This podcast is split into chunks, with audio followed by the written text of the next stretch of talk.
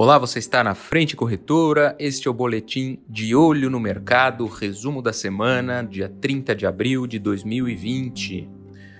Falando de mercado mundial, rapidamente, no, os Estados Unidos anunciou recentemente um pacote de ajuda para a agropecuária. Né? Serão 19 bilhões destinados à compra de produtos e também para cobrir alguns prejuízos aí já causados pela pandemia do coronavírus. Né?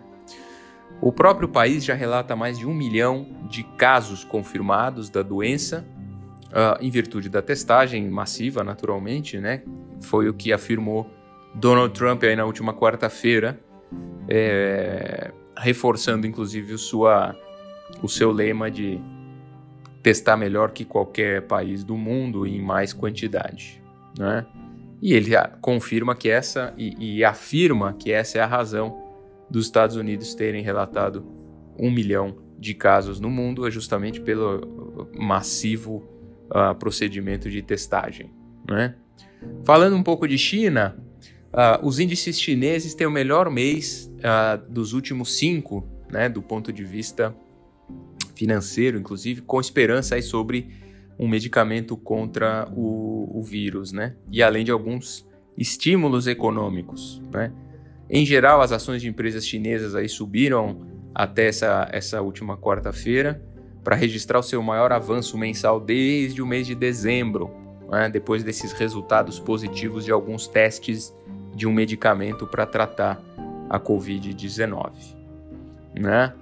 Uh, para você ter uma ideia, nesse mês o CSI 300 subiu 6,1% e o SSEC avançou 4%, uh, ah, ambos aí registrando esse maior aumento mensal, como eu já afirmei. Ou seja, é, existem alguns caminhos aí da retomada econômica pós-pandemia. A China tem ditado esse ritmo que provavelmente se vai notar na Europa e logo mais na América Latina, Estados Unidos. Né? Falando um pouco de Brasil, o dólar fechou em queda contra o real aí nessa última quarta-feira, dia 29, pelo terceiro dia seguido. Não é? No pregão aí o dólar caiu quase 3%, fechou cotado a 5,35, enquanto o dólar turismo recuou quase o mesmo percentual e ficou cotado a 5,57.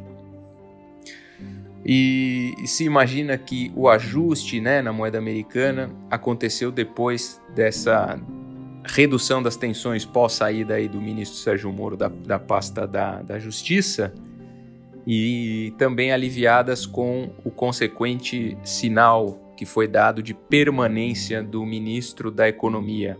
Né? E acontece também alguns outros pontos, como a melhora dos preços do petróleo e o fortalecimento das demais moedas emergentes, tudo acompanhou o dólar. Né?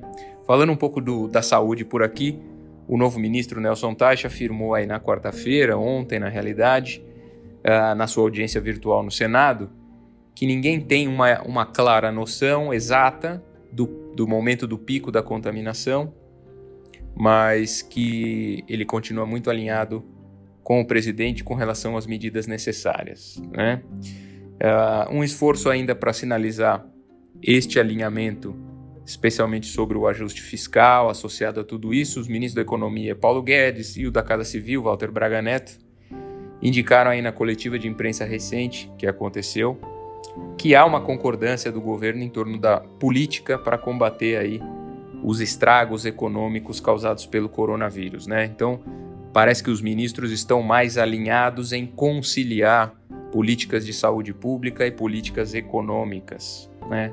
E para terminar, Guedes voltou a afirmar que o governo de Jair Bolsonaro tem, tem de indicar que, passado esse período de emergência de saúde pública, o país voltará a implementar a sua atuação forte de ajuste fiscal das contas públicas. Fique sempre conosco, vá lá em www.frentecorretora.com.br/blog e até o próximo resumo da semana.